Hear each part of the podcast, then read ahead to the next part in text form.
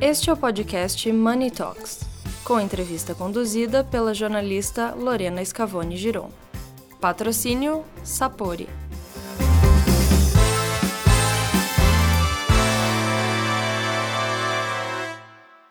Olá a todos, bem-vindos a mais um Money Talks do Money Report. Hoje vamos falar com a consultora empresarial e coach Ana Minuto, que está lançando o livro A Potência Empreendedorismo da Mulher Negra, publicação que reúne depoimento de 14 coautoras abordando um tema bonito, mas que precisa ocupar cada vez mais espaços de discussão, que é um tema urgente. É, a gente fala muito sobre empreendedorismo e feminismo, né? Só que sabemos que a mulher negra, em especial, enfrenta os maiores desafios em qualquer campo que se olha, né, Ana? É, e claro, também no empreendedorismo. Então, mas as conquistas acontecem. E esse livro está aqui para provar e inspirar ainda mais essas mulheres, certo? Sim. Então, Ana, me conta como que surgiu a, a ideia de reunir essas empreendedoras para contarem as suas experiências? Olá a todos, todas e todes. É um prazer estar com vocês. Obrigada pelo convite, Lorena. Bom, é, eu trabalho a questão racial e a questão de gênero desde a barriga da minha mãe. Então eu faço, eu participo, participei de ONGs, escrevi projetos para a ONU, para a UNFPA e tenho esse trabalho em relação a, ao empreendedorismo e também à carreira focada na população negra. É, e eu, durante muitos anos, então a gente tem mais de 500 anos, 70% desse tempo nós passamos esse processo escravocrata e 30% do tempo do Brasil só pensando nessa nova reconfiguração. E a, pessoa, e, e a persona responsável pelo Brasil estar da forma que é, é a mulher negra. Então, quando a gente pensa em empreendedorismo, foram as mulheres negras as primeiras empreendedoras do nosso Brasil. É, então, quando é, nós somos aí libertos da da Casa Grande, é, sem direito à alimentação, à educação, à casa, a nada, o melhor caminho, o caminho que nós encontramos for, foi empreender. E, o, e a primeira empreendedora que surgiu, mesmo que recebia pouco e recebia é, às vezes trocava comida por trabalho, que é hoje configura, configurada a empregada doméstica. Né? E a partir daí, essas mulheres, é, como quituteiras, como pessoas que, que faziam artesanatos, cabelos e tal, então foram as, elas, as, as primeiras empreendedoras. Só que quem sempre contou as histórias dos negros não foram os negros. Uhum. Né? Então, sempre tem alguém para contar a minha história e trazer para mim uma solução. É, e aí, o que eu acredito? Que quando a gente conta a nossa história, nós nos conectamos com outras centenas milhares de histórias. E quando uma mulher negra conta a história dela, ela conta a história desse país. Ela conta os desafios real de um empreendedor. Né? Porque ser empreendedor de palco é fácil. Você chegar com 50, com 100, com um milhão e fazer o negócio acontecer, é simples. Agora, para aquela mulher empreendedora que teve que começar sozinha, sem network, sem, é, sem muitas vezes conhecimento estratégico ou de negócio, eu acredito que era um desses caminhos. E muito mais que isso, é mostrar que existem negócios de empreendedoras que, que foi sucesso, que é sucesso. Então, tem a Si Consultoria, que tem mais de, três, mais de, de 20 anos na área de assessoria, tem pessoas de, de, que trabalham com ponto, com tecnologia, que tem mais de 20 anos. Então, essas pessoas têm experiências reais do que é viver dentro de uma pandemia e conseguir manter seu negócio, que é no network conseguir mesmo assim manter seu negócio. Então, eu acredito que essas 14 histórias vão inspirar, na real, os mais de 50% de empreendedores empreendedores que são negros e que muitas vezes não veem um caminho. Então pode não, ter, não se conectar com a minha história, mas vai se conectar com a sua ou com qualquer outra história que esteja no livro e que traga aí é, um pouco de esperança e muito mais que isso, que traga soluções, né? Então a gente fala das nossas dores, é óbvio, porque a gente não vive de não vive de, de stories, né? Nós precisamos trabalhar no nosso dia a dia, mas também vamos trazer aí os nossos, as nossas alegrias, é, dicas. Então foi uma das coisas que eu trouxe para que a gente trouxesse no livro. Quais são as dicas? Quais são os caminhos que você percorreu? O que, que você pode fazer de diferente a partir dessa realidade? Certo. Você, e você acabou respondendo a próxima pergunta que eu ia fazer, que é que uma sociedade marcada pelo racismo estrutural, qual que é a importância de debater e fomentar o empreendedorismo da mulher negra? É, quando a gente pensa, é, eu sou uma pessoa que eu penso muito em prosperidade e abundância. É, e que o mundo, ele é é, muito rico, né? Então, é, não faz muito sentido a gente ter 1, 2% da grana do nosso país disponível só para um grupo de pessoas. E a gente sabe que esse grupo de pessoas também conseguiu fazer todo esse dinheiro baseado no processo escravocrata. Né? Então, a meritocracia dentro do Brasil ela não funciona. E quando você pensa que você tem 28% da população brasileira, a maior população, que é mulher e negra, e que mais de 60% delas cuidam das suas famílias, quando você, quando você pensa em fomentar esse empreendedorismo, você está pensando em prosperidade. Você está pensando em ajudar mulheres a ter condição melhor de vida para gerar também essa condição para os seus filhos. Então, quando a gente pensa em empreendedorismo, quando você fala de, fala de feminismo também, uma mulher ela nunca vai pensar pensar só nela quando ela empreende. Quando ela vai buscar um emprego, ela nunca vai pensar só nela. Eu não faço isso só por mim. Ela sempre vai ter um olhar voltado primeiro para sua família, para ajudar aí a sua família a, a crescer e também vai potencializar o meio dela. É, então, quando a gente pensa que 28% da população é, é negra, a gente pode pensar em 30% de mulheres negras, imagine se cada uma dessas mulheres que são empreendedoras, que são mais ou menos desse grupo, 60%, conseguisse aí é, melhorar o seu padrão de vida. Ela conseguiria melhorar a, a, a, alimentação, ela conseguiria melhorar a saúde, ela conseguiria melhorar o Brasil, porque nós estamos falando da base da pirâmide. Então, se a base da pirâmide é, prospera, o Brasil prospera junto. Não é uma coisa que acontece comigo. Quando a gente pensa em comunidades, as pessoas de comunidade se ajudam, elas vão crescendo junto, elas vão fomentando negócio, elas vão aprendendo. Então, é, não vejo outro caminho no país, sinceramente, se não for por essa via. E a pandemia mostrou muito para a gente isso. Não é à toa que as empresas começaram a abrir institutos a, rodos, a rodo para poder é, ajudar a população. Entendendo que se a gente não conseguir é, fazer com que a camada, que a base da pirâmide evolua, os negócios também não vão evoluir. Não vão evoluir não só por questões financeiras, porque dinheiro você vai reproduzindo mais dinheiro, mas não vão evoluir porque não vão ter pessoas que queiram trabalhar nessas empresas, não vão ter pessoas capacitadas para trabalhar nessa, nessas empresas. E quando a gente pensa em tecnologia, por exemplo, até 2024 vão surgir aí mais de 500 mil vagas. E por ano nós só formamos 42 mil pessoas dentro de um padrão. Né? Então, se nós não conseguirmos desenvolver a população negra e os grupos subrepresentados, principalmente as mulheres, nós teremos muito mais desafios. É, então, quando a gente pensa que o primeiro mundo está na quinta revolução industrial, nós, nós estamos na quarta há algum tempo, ainda vamos, vamos continuar patinando nisso, nós vamos falando que enquanto sociedade, enquanto país, nós vamos perdendo esse poder de decisão, esse poder de ação, esse poder de ampliar a visão é, da sociedade como um todo. É, então, é, é olhar para a população negra, principalmente para as mulheres negras, é o caminho para mudar o país, transformar o país. Né? Então, a gente olha, o Brasil é um país pobre. Menos de 60% da população ganha, em média, 3 mil reais. 60% da população. E 1% da população ganha acima de 3 mil reais. Então a gente percebe a discrepância nesse processo. É, então, se a gente não conseguir minimamente começar a equilibrar essa pirâmide, é, a tendência do Brasil ir para o quarto, quinto, sexto, sétimo mundo, como dizem por aí, é muito grande. Porque se eu não trabalho a educação, se eu não trabalho a evolução, se eu não trabalho a distribuição, se eu não trabalho a equidade, não tem como a gente ter um país melhor, uma sociedade melhor, sem olhar para o público que há 522 anos passa por esse processo de ser marginalizado, de não ser para elas, que elas não podem, que elas não devem. Então, quando a gente pensa nas mulheres uh, no mundo executivo, só 0,4 são mulheres que, que, que estão no executivo, que mandam uh, dentro de empresas. Somos 28% da população. É uma conta que não fecha. Com certeza.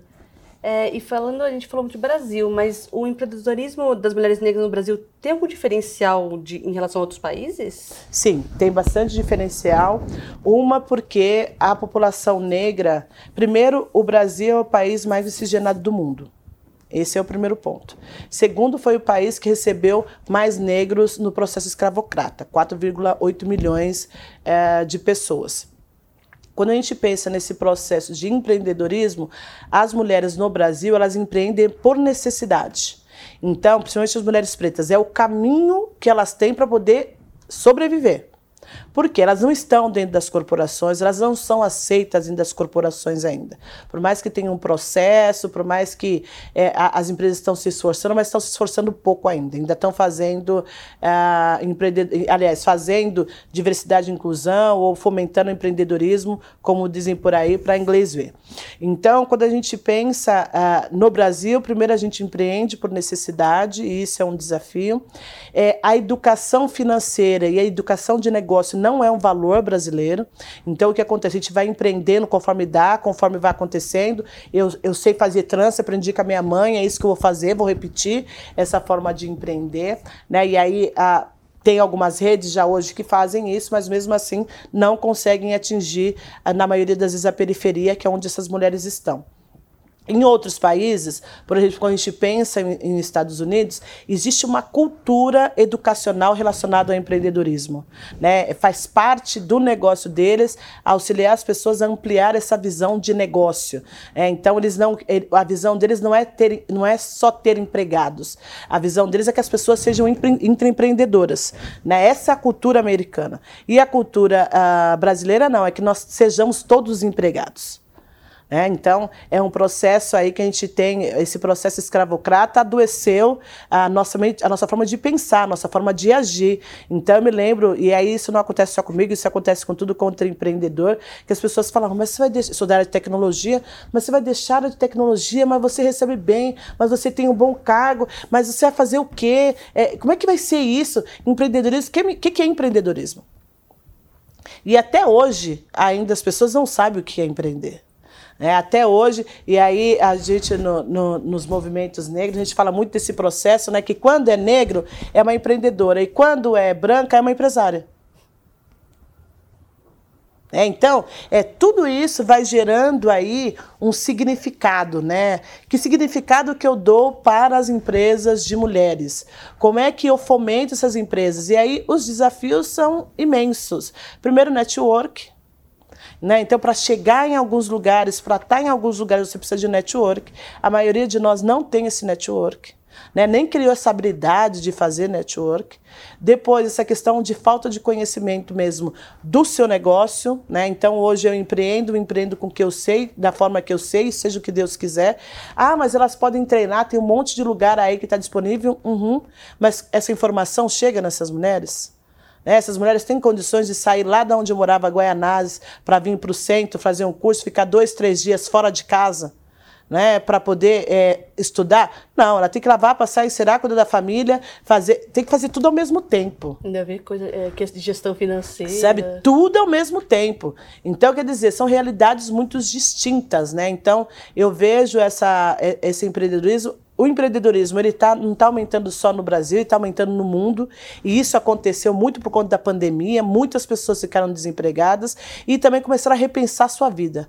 Né? Então, tem pessoas que passavam duas horas para ir, duas horas para voltar uh, da sua casa para o trabalho, já resolveram que não querem mais isso. Elas querem híbrido. Então, a gente já conversou um pouco antes aqui, dois dias na semana. Se falar para vir três, a gente já fica mal-humorado. Né? Então, a gente também, dentro das empresas, está tá começando a pensar nesse processo, nessa veia intraempreendedora. Né? É você ser dona do seu negócio, de, mesmo dentro da sua companhia, dentro da sua empresa. Então, quando a gente pensa em empreendedorismo, dentro do Brasil, ele tem um significado diferente né? Que é esse significado de que eu preciso empreender porque eu não tenho alternativa, né? E, e para muito mais que isso, quando a gente pensa na pandemia, mais 60% das mulheres que ficaram desempregadas, aliás, mais 60% das pessoas, 60% das pessoas que ficaram desempregadas são mulheres. E por que, que essas mulheres ficaram desempregadas? Porque elas tiveram que tomar conta de outras pessoas. É porque quando fica desempregada, as pessoas, as primeiras pessoas que ficarem desempregadas são mulheres pretas. Né? Então a gente percebe que eu não tenho outra alternativa, eu vou ter que empreender. E aí um outro desafio pro feminino é essa questão ah, dos afazeres domésticos. Né? Então, enquanto o homem está fazendo conexão, jogando futebol, estando num barzinho com os amigos, a mulher ou está cuidando da casa, ou está cuidando de alguém, ou está lavando, passando, encerando, para estar tá pronta para outro dia. É, então, tem também essa autorresponsabilidade, como precisa assumir de que se eu moro dentro de uma casa, logo tudo é 50-50. Inclusive, cuidar dos filhos, inclusive limpar a casa. Então, enquanto isso não acontecer, a gente vai ficar muito refém desse processo de se organizar mentalmente para dar conta de tudo, e a gente não dá conta de tudo. Né, e para as coisas acontecerem. Então, acho que passa por esse processo aí é, muito forte de que empreender no, no nosso país, devido à necessidade, salva vidas. Não é, não é uma escolha. As mulheres pretas o empreendem porque é uma escolha. Eu, posso, eu, por exemplo, tive essa oportunidade de escolher se eu empreender ou se eu ia ou se eu continuaria na área de tecnologia. Mas não é o que acontece com a maioria. É sempre por necessidade, na maioria das vezes. Né? E aí eu vou fazer o que dá, como dá, a hora que dá, e aí vou, vou ajustando a bicicleta, vou arrumando o pneu enquanto tá andando com a bicicleta. E aí isso é muito cansativo e adoece, né? É, inclusive tem, eu vi um dado aqui sobre o impacto da Covid, que mostrou que 45% das mulheres negras tiveram empréstimos negados na Covid. Então, assim, no meio de tudo isso ainda tem, tem isso, né? Porque... Uhum. E aí, por que, que é tão interessante? Eu, eu adoro estatística, adoro números, porque os números demonstram o que a população negra está falando desde sempre. Não é agora que negam crédito para gente, sempre negar, negaram crédito para gente. Não é agora que a, que a população negra tem negócio e vai atrás de, de, de empréstimo. Isso sempre aconteceu e sempre foi negado. Então, a diferença é que nós estávamos no momento onde tudo estava muito mais desafiador. E todas as pessoas entenderam que elas precisavam pesquisar, precisavam entender o que estava acontecendo, principalmente quando a gente pensa aí na experiência do cliente. Né? Então todo mundo quis entender a experiência do cliente. E é essa experiência que a gente tem. Ana, você já foi em, alguma vez no banco pedir empréstimo? Não, porque eu sei que seria negado. E hoje, Ana, se você fizesse empréstimo, aceitaria sim, porque eu estou numa instituição que não vai olhar minha cara porque é digital. Só vai olhar o quanto é movimento no meu mês. E a gente, eu estava um outro amigo conversando sobre essa questão de como uma empresa que faz locação de apartamentos também mudou a minha experiência como mulher negra para alugar ou comprar coisas. Né? Porque primeiro vem a minha cor, depois você vem saber se eu tenho dinheiro, se eu não tenho dinheiro, se eu posso comprar, se eu não posso. É, então, é, é, essa experiência de eu poder alugar qualquer lugar no Brasil sem a pessoa que é dona do espaço ver minha cara, muda a minha forma de, de ter acesso às coisas. É, então a tecnologia ela tem esse poder de diminuir os preconceitos e agilizar o processo, mas mais mulheres pretas, mais mulheres, mais PCDs, LGBTQIA+, geracional precisam estar desenvolvendo para que a gente possa garantir que a tecnologia também não vai ter os seus viés e ela tem de exclusão. Né? Então, todo esse processo de exclusão ele acontece sempre. Então, 45% é uma, uma coisa que eles olharam para o nicho, porque se eles olhar para tudo, é mais de 90% de pessoas que não conseguem empréstimo por serem negras. Só por serem negras. E aí, aproveitando e falar nisso, a, nós, enquanto brasileiros, adoramos falar de é, de negros pobres. Adoramos falar de mulheres pobres. Agora a pergunta é: hoje nós temos 17% da população brasileira que é negra e tem dinheiro. E a minha pergunta é: aonde estão essas pessoas? De quem essas pessoas estão comprando? Qual o interesse, ou quantas empresas perdem de dinheiro por não pensar em coisas customizadas para essas pessoas e nem conhecer essas pessoas. Né? Então, quando a gente pensa na experiência do cliente, ela passa por essa nova realidade. Né? Então, ontem, ontem eu não conseguia quantificar, hoje eu consigo quantificar que a população negra brasileira faz mais de 2 trilhões por ano, que a, que a população brasileira é responsável por 40% do consumo e do dinheiro que gira esse país. E se eu não conseguir olhar para essa, essa população como uma população que compra, que compra e que também merece estar empregada em bons lugares ou que merece ser é, empreendedora e receber por isso, pode ser que a sua empresa não exista amanhã. E não sou eu que estou falando isso porque eu, é, eu sou Bidu. É, é uma questão lógica. Quantas empresas fecharam simplesmente nessa pandemia porque não quiseram fazer esse processo, esse processo de mudança para a tecnologia? Ah, não, mas eu não vou vender meu bolo no iFood. Não, imagina, não vai. Fechou. E outras maiores também fecharam. Né? Então, o mundo e o Brasil, principalmente após pandemia, passou por um processo de aceleração. E essa aceleração está relacionada à, à comunidade, está relacionada à experiência do cliente, está relacionada a você saber aonde estão as pessoas, quais são os hábitos delas e o que elas estão fazendo, está relacionada a você minimamente criar produtos e serviços que atendam aquela população. E a empresa que não conseguir entender isso, é, não vai demorar muito não vai demorar muito para ela começar a, a, desmanchar e acabar. Porque não vai ter pessoas que comprem, não vai ter pessoas que queiram trabalhar, não vai ter inovação, não vai ter colaboração, não vai ter criatividade, porque você está é, que querendo que as mesmas pessoas resolvam problemas diferentes. Não dá, né? As mesmas pessoas só vão dar os mesmos resultados.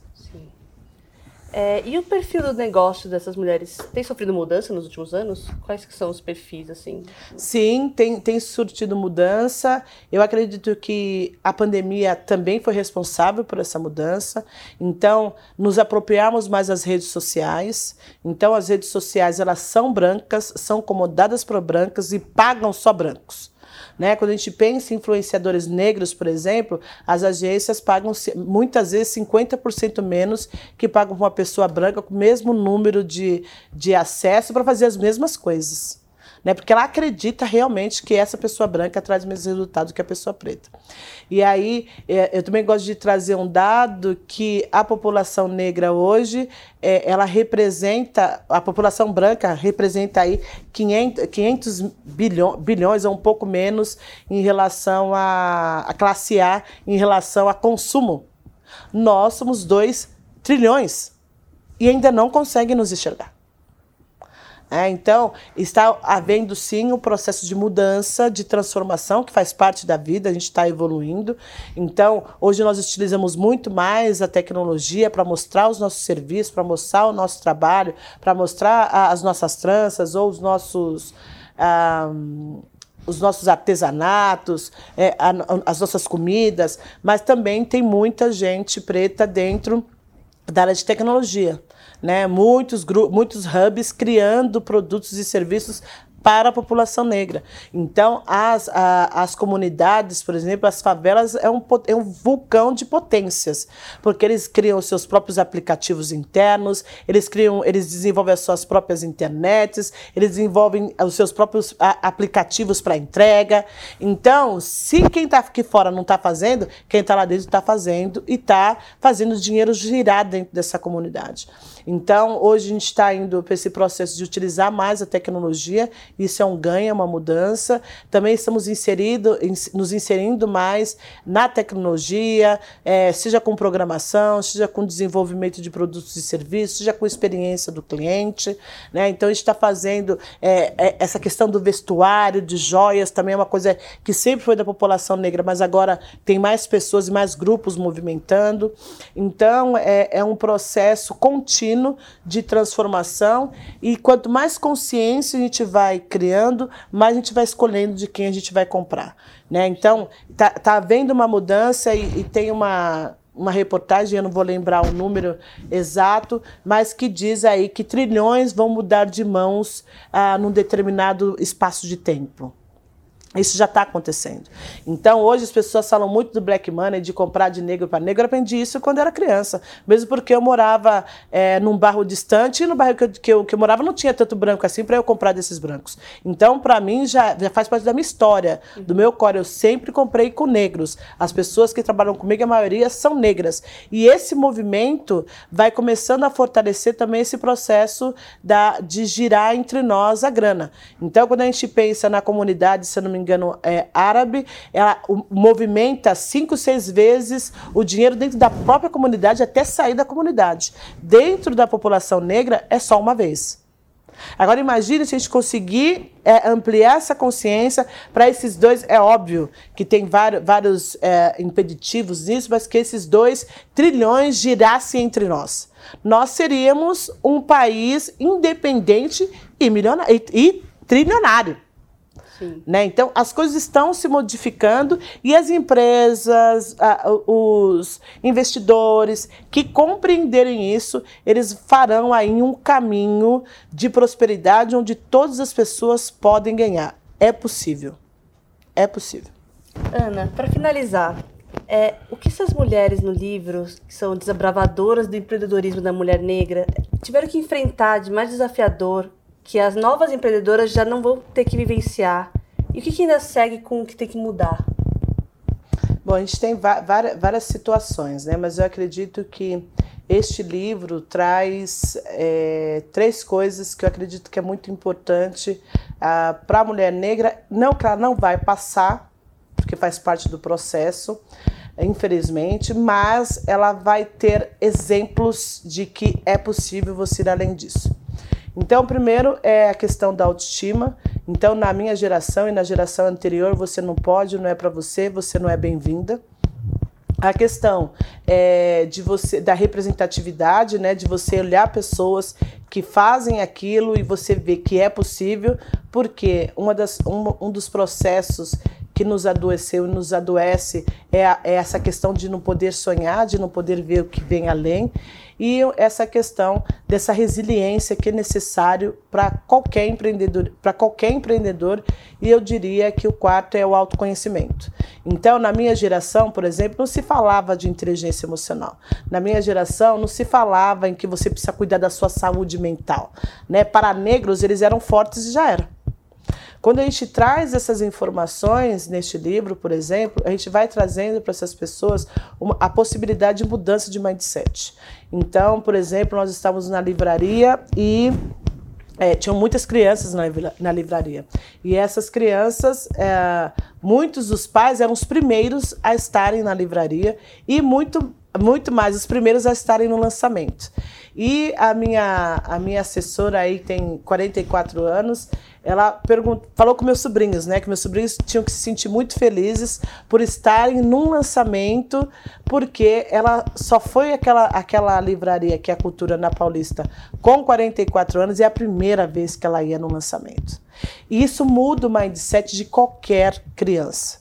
Né? Aquela questão de que se a minha tia escreve um livro, se a minha mãe escreveu um livro, se a amiga da minha mãe escreveu um livro, eu também posso escrever. Então, existe um impacto muito forte na mente das pessoas pretas que são empreendedoras é, terem outras pessoas pretas contando os seus desafios. Então isso se conecta aí minimamente com 56% da população.